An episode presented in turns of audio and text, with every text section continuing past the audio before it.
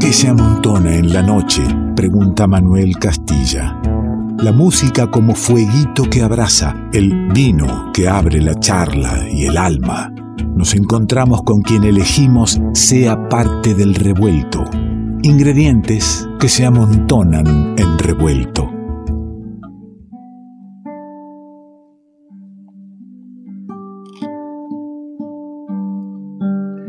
Cantante, compositora, poeta, profesora de filosofía, facilitadora pedagógica en trabajo vocal, investigadora de la voz. Hay un tercer disco, el disco que nos convoca hoy, Serpiente Emplumada, producción independiente por supuesto, que fue grabado en trío con Juan Cravena y Javier Menicini, que están acá, que estás escuchando, que nos acompañan. Conocimos este disco allá por marzo a través del sello Los Años Luz y también de la amiga Flor Meluso que acerca exquisitos ingredientes al revuelto. Y hay música en este programa, y hay música en vivo, y lo sostenemos en un estudio, en este escenario virtual que caprichosamente me dio por llamarlo un día Raúl Carnota. Y nos metemos de a poquito, y te invito a entrar en esta serpiente emplumada, a entrar en el universo de Caro Tapia.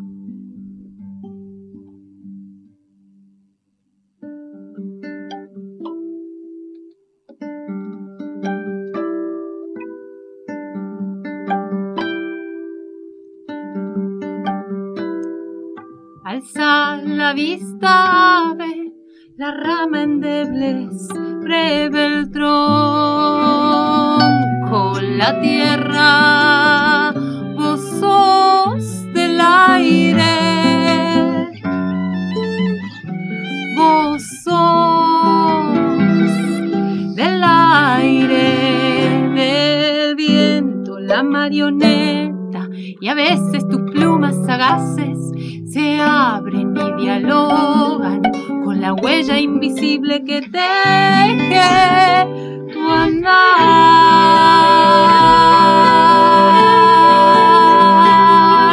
que teje tu andar. Galandria, púa, mirlo, águila, hornero, charrán, cuerpo, gorrión,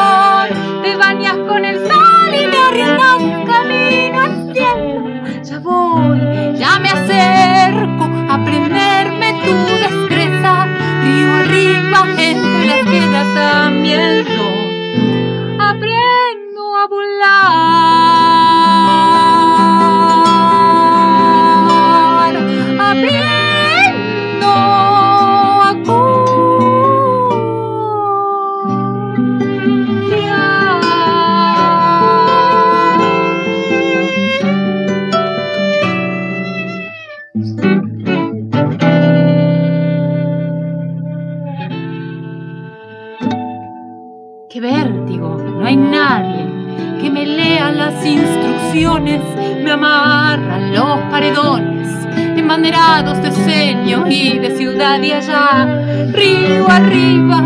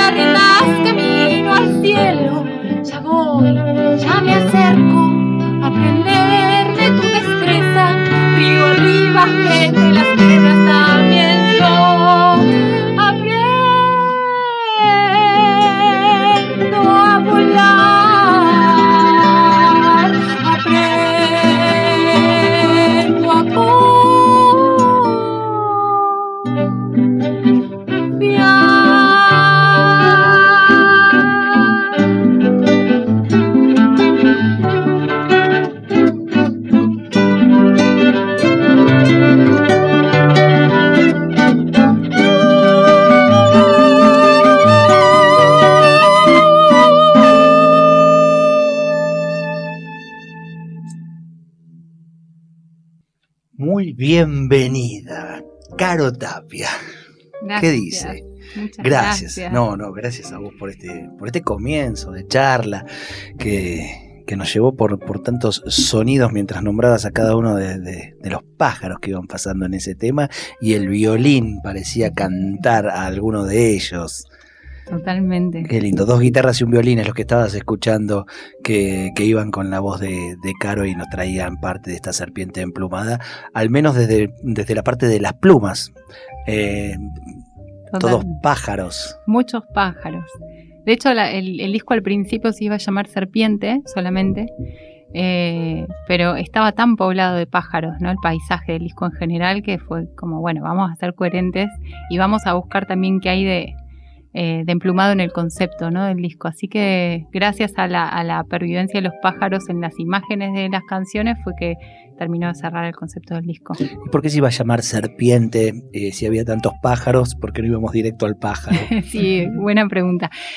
El, el disco intentó ser un, una exploración muy profunda por diferentes estados emocionales, digamos, entendiendo que la conexión con el estado emocional digamos, desde, desde mi búsqueda ¿no? como, como mujer y, desde mi corporalidad estaba en función de, trabajar con mi útero, ¿no? un tiempo con la energía del útero. Eh, y, había estado leyendo mucho sobre la imagen de la serpiente, sobre la simbología de la serpiente como ese animal que tiene el poder de recorrer todo el cuerpo y que sojuzgado, callado, pisoteado, ¿no? Como instaura la civilización patriarcal, su, su anulación. Entonces, jugar a despertar esa serpiente y dejarla aparecer en, forma de energía eh, emocional. pienso que en nuestra cultura la serpiente es la culpable de, casi todo, ¿no? Sí. De, de, que estemos como estamos. Hay una, hay una demonización enorme, y justamente el demonio en forma de, serpiente, ofrece la manzana. Exactamente. Y eh, también esta idea de ir a matar al dragón, el príncipe que tiene que ir a matar al dragón, ¿no? Como a sacar a la princesa del castillo. Hay un montón de mitología de, con la misma imagen, ¿no? De, del reptil que debe ser como anulado, que escupe fuego, que como que tiene una sagacidad, una velocidad, una intensidad subterránea que no puede emerger. Entonces, trabajar con esa energía a mí me permitió eh, crear estas canciones. Y después también le encontré como una, digo, trabajando mucho en el concepto del disco, le encontré como este emplumar. La serpiente también tuvo que ver como con dos cuestiones. Una, enaltecerla, ¿no? Como reconciliar la oscuridad con la luz y como hacer de ese disco un, un honrar el claro oscuro que somos, ¿no? Como los matices que tenemos y por otro lado también recuperar lo sagrado de la serpiente emplumada en la mitología mesoamericana. ¿no? Amaru, Tena, Quetzalcoatl, un montón de deidades que están en relación a, la, reconciliación de los elementos y que, y que eso, eh, aparecen como algo positivo y algo, eso, como algunos son dioses creadores directamente, ¿no? Eh, entonces me parecía hermoso también emplumar la serpiente por eso, porque recuperaba una mirada nuestroamericana que, que es necesario. Escucha, eh, eh, escuchamos del otro lado, pero lo vamos a hacer entrar directamente porque iba a decirte justamente que trabajabas con la energía del útero y en todo este proceso del disco, eh, y gracias a Dios se metieron los pájaros en medio de la serpiente, nació Mirlo, porque digo, si se llamaba Yarará no iba a estar muy lindo. Este, este, y mira el tipo como hace puchero. Eh, hacelo pasar al estudio a Mirlo. ¿Cuánto, cuánto tiene Mirlo? Diez meses. Diez meses. ¿Y cuánto la producción de este disco y, ah. el nacimiento de las canciones? Y este, la producción de este disco tiene más. Tiene mm, el nacimiento de las canciones tendrá unos cuatro años. Y la producción, esto es lo curioso, nosotros íbamos a empezar a grabar, empezamos a grabar fines de 2019, marzo de 2020 teníamos planeado en abril tenerlo terminado. Marzo de 2020 teníamos casi todo el disco terminado, faltaban las voces y unos pianos y flautas. Era, se hacía el toque. Cuarentena, ¿no? Obligatoria. es, muy loco, se, pausa la energía creativa del disco y yo quedo embarazada. Así. Y el disco estuvo, el máster del disco final estuvo en diciembre, la semana que él nació. Eh, y, y durante el embarazo trabajaste seguramente las ideas del disco, la producción o, o algo de eso. De ¿O- todo, no, de todo. De hecho, O sea, fueron creciendo Mirlo y el disco casi como que que son hermanos, ¿no? sí, son, yo creo la que son- serpiente y el, y el mirlo y el plumaje del niño total. este, Son hermanos, sí, son energías muy, muy afines. Y, y de hecho, Mirlo en el calendario maya es serpiente. Ah, mirá, no. Qué impresionante. Vos, eh, en, el tema que tienen preparado ahora, ¿vos eh, cantás o tocas también alguno de, de los instrumentos? Toco, eh, en- Ah, mira, me quería ver eh, que, que lo cante con, con Mirlo a UPA directamente.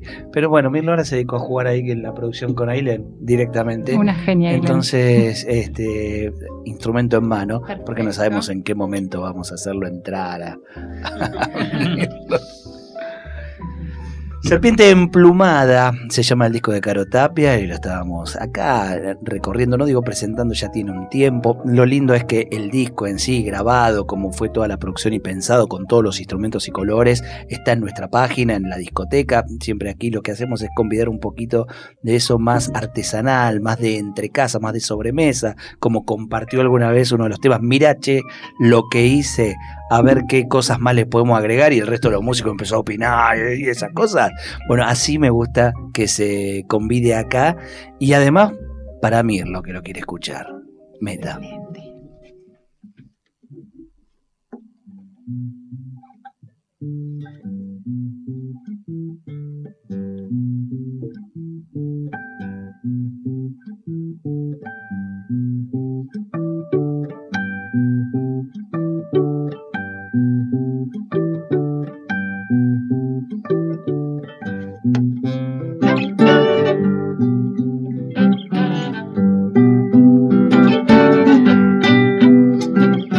Canto por la alegría que me hace sentir cuando canto. Yo canto por la algarabía de mi existir. Cada tanto yo canto porque las palabras no alcanzan aquí. Cuando canto,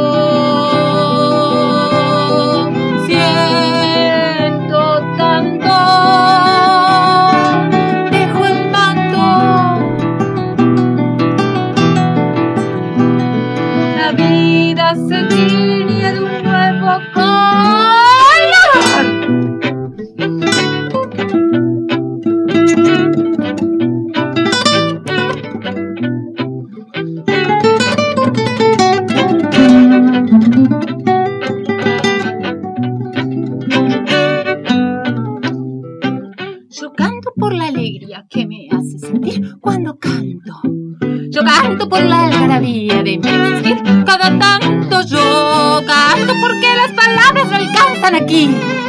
Cuando canto.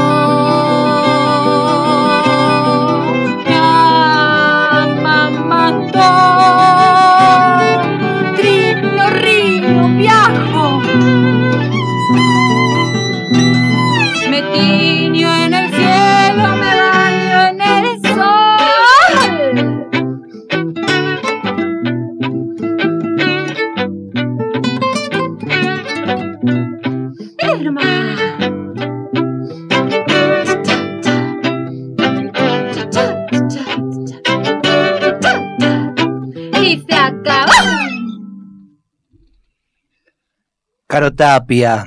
Caro Tapia, Serpiente Emplumada con Juan Cravera en violín y coros también en el, en el disco, ¿no? Javier Menichini en guitarras. eh, sería el trío base de, de este hermoso disco Serpiente Emplumada, pero que también tuvo invitados. eh, hay piano, hay flauta traversa, hay, hay percusiones que, que se fueron eligiendo para colorear seguramente cada, una de, cada uno de estos temas. Me dijiste que los temas fueron escritos mucho antes de, de que seas mamá, pero que trabajaste el, el tema de la conexión con el útero y además acá escuché en un momento algo así como cuando canto te amamanto. Sí, sí.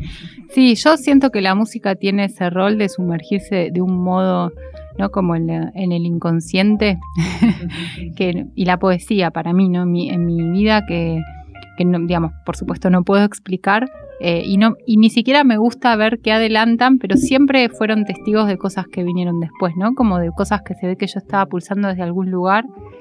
eh, y bueno, nada, después iban deviniendo y bueno, de hecho que eh, no es que nos, con Juan, que es el papá de Mirlo, dijimos, bueno, vamos a ponerle Mirlo porque está en tal canción, sino como que pensamos mucho el tema y dijimos el, nombre y, evaluamos un montón de nombres y Mirlo era el que nos súper resonaba. Eh, así que sí, yo siento que, que, la música tiene ese rol de sumergirse en un lugar.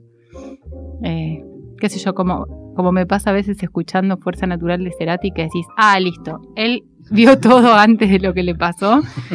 Bueno, siento que algo de eso sucede con la música, sí. Claro, lo ve, hay que ver si uno lo vio. Claro. Claro, después te das cuenta a lo mejor. Claro. Y, hablabas de la música y de la poesía, porque, porque escribís, porque sé que por ahí anda y vas a algún día por ahí reeditarlo y si no te pedí que nos mandes eh, los, poemas, tenés, tenés un libro de poemas, tenés un libro disco. y, este Serpiente Plumada también tiene una presentación eh, física que me maravilló. lo tengo en la mano, son como cartas que doy vueltas, como cartas grandes. Imagínate un mazo de naipes, bueno, pero más grande, como cartas de tarot, así una cosa claro. importante. ¿Tuvo algo que ver eso? Como una inspiración el tamaño. ahí está. Sí. Eh, bueno, con ilustraciones, con poemas y la letra de los temas. La letra de los temas. Porque sé que algunos no son las letras de los temas, son poemas. Exactamente. Ahí en el disco yo lo que hice fue.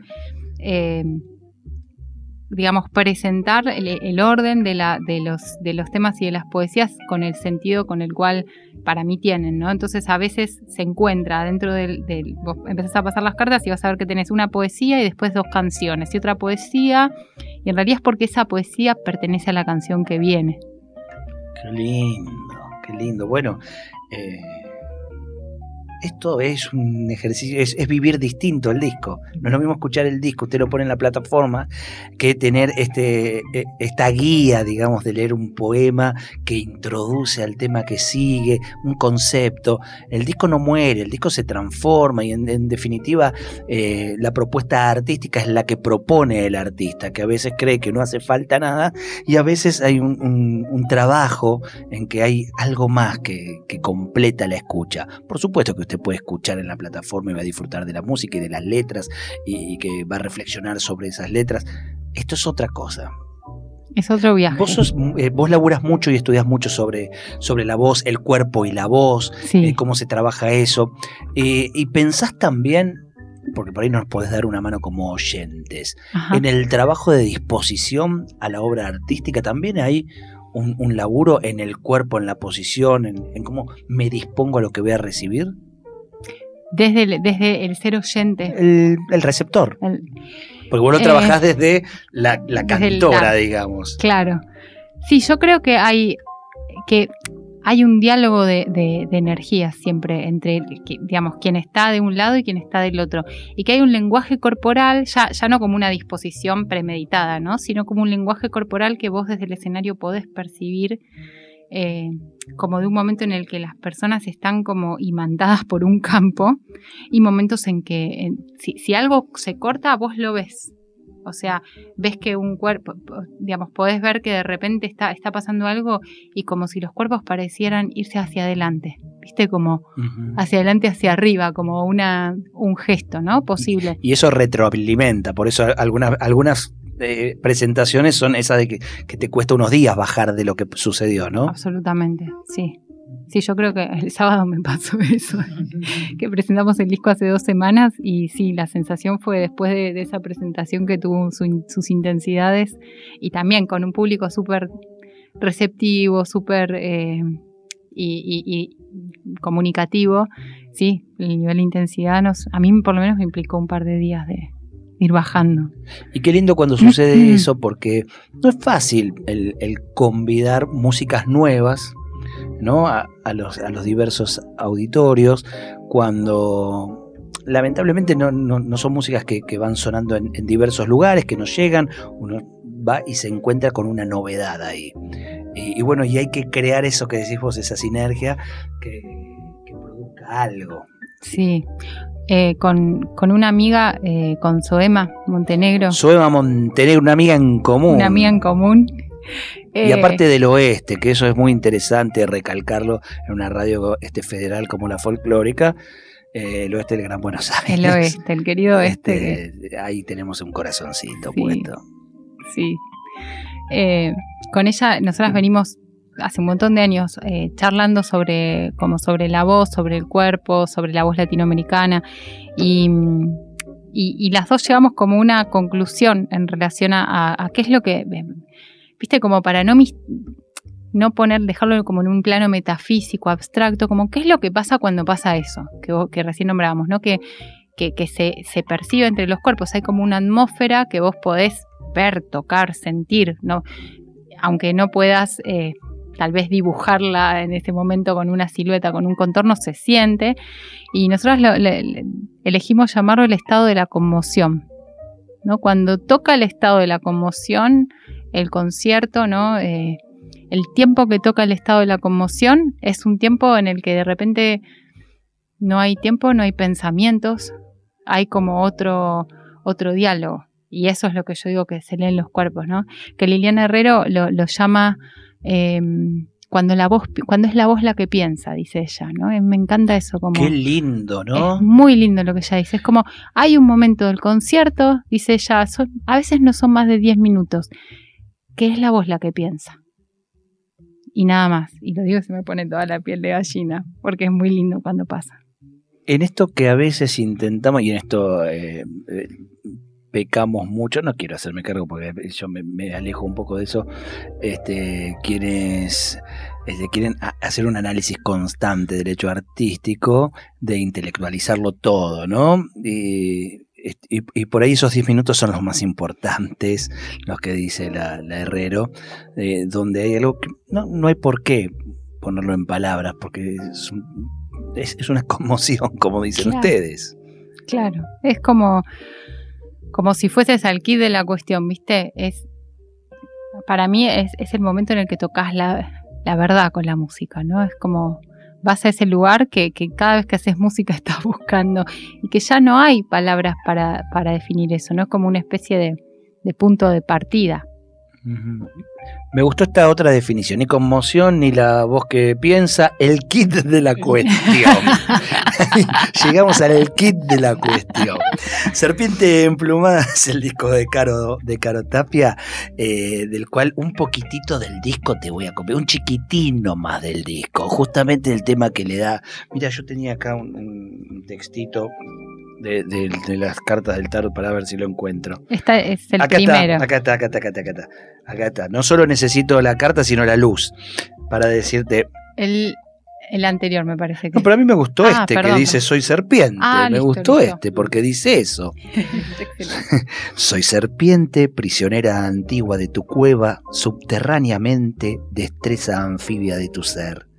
Soy serpiente, circuito eterno en espiral, deambulando soterradamente, respuesta artista de tu sed. Se abre desde un foco azul del pecho el tiempo, se ancla urgente en su matriz, es fuego ardiendo. Serpiente plumada, Caro Tapia. Soy serpiente prisionera antigua de tu cueva subterránea.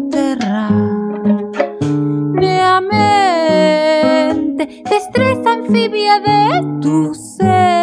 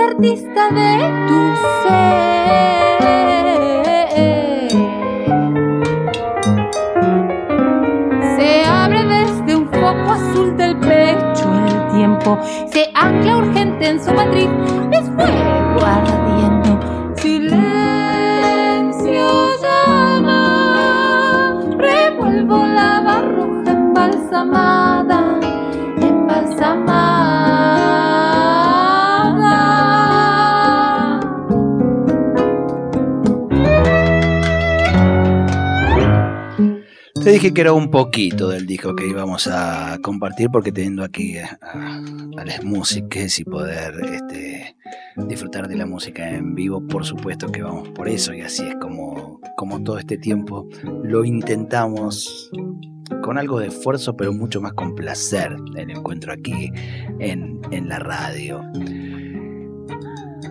Sé que tuviste en tu casa un espacio, funcionó en tu casa un espacio cultural abierto a la comunidad, de encuentro, eh, que es, es, una maravilla eso. Conozco a algunos artistas que lo han hecho, el Coqui Ortiz, que hoy abrimos el programa con, con él cantando en, allí en Resistencia. Es una experiencia que queda grabada realmente, ¿no? ¿Viven, cómo viven o cómo convivís con todo eso que sucedió? ¿Seguís viviendo en la misma casa? En la misma casa, eh, sí. ¿cómo, ¿Cómo retumba eso? Uf, es, eh, es muy maravilloso eh, lo que pasa cuando abrís una casa. Desde... mm, eh, desde vos haces cualquier actividad y después en el lugar donde fue esa actividad los días siguientes sentís cómo queda el espacio con otra energía, con otra vibración, como salís y pareciera que todavía hay gente bailando en el fondo, ¿no? Es como... eh, y a, a mí la energía comunitaria siempre me alimentó, ¿viste? Me, me- me hizo sentir viva.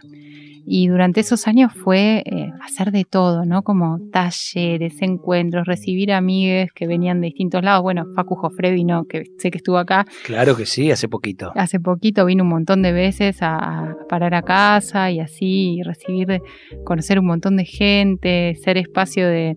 eh, donde pueden brindar talleres personas que están de viaje, hasta después ir de viaje y caer en casas amigas también. Eh, fue un espacio de mucha reciprocidad, de mucho encuentro.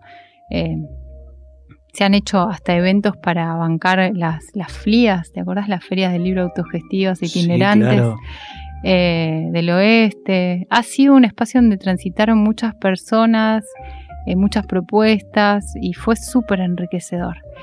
Y, y bueno, como todo tiene un tiempo bajo el sol también, ¿no? Es un, es un nivel de energía que te demanda preparar el espacio, limpiarlo después, limpiarlo antes, claro. tener la- los objetos que te demanda cada actividad, eh, eh, las redes, bueno, todo lo que implica la autogestión. Y habíamos sentido que ya 2000, fines de 2019 había llegado un ciclo, ¿no? Sin, sin saber todo lo que se venía. Fue bueno, este va a ser la despedida, el cierre de Casa Gorgeos como, como casa abierta cultural, a ese nivel de actividad, ¿no? De un, hacíamos a razón de un, de un evento por mes y el evento era un súper despliegue. eh, y, bueno, eh, vino, vino de la mano con todos estos cambios, así que fue, fue un buen cierre.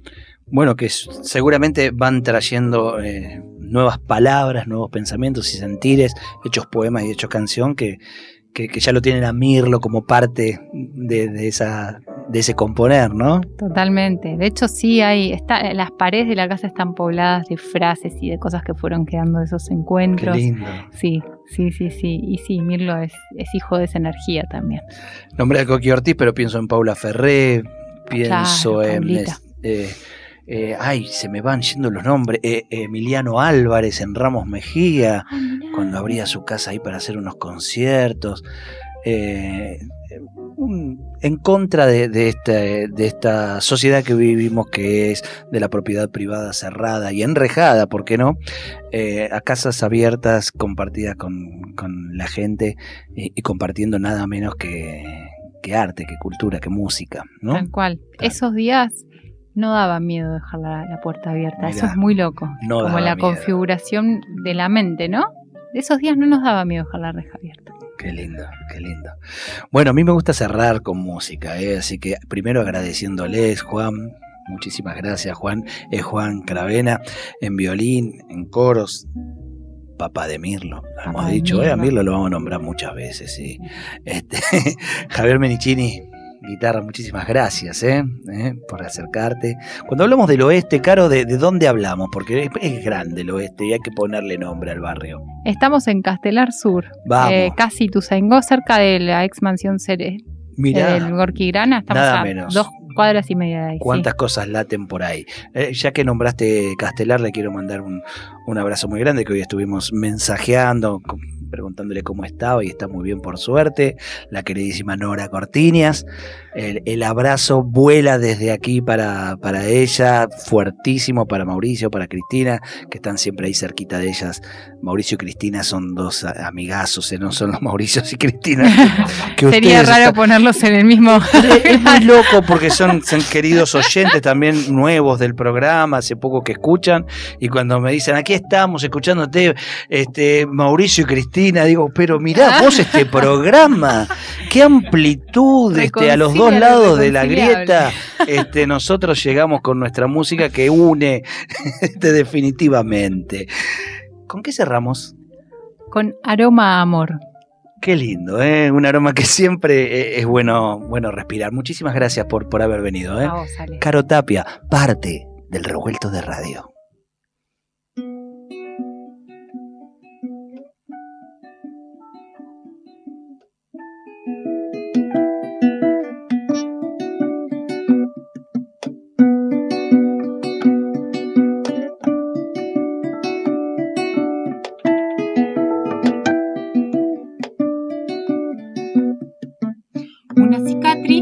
Abre algo en su interior, siembra en su silencio fábulas de amor.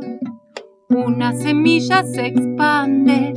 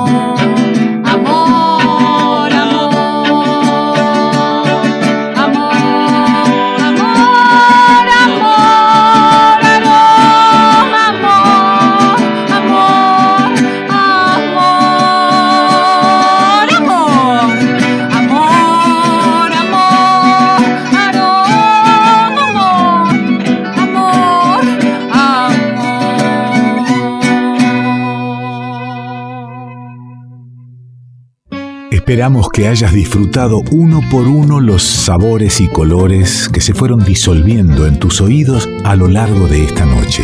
Y ojalá quede un espacio para un próximo encuentro. Revuelto de radio. El todo es más que la suma de sus partes.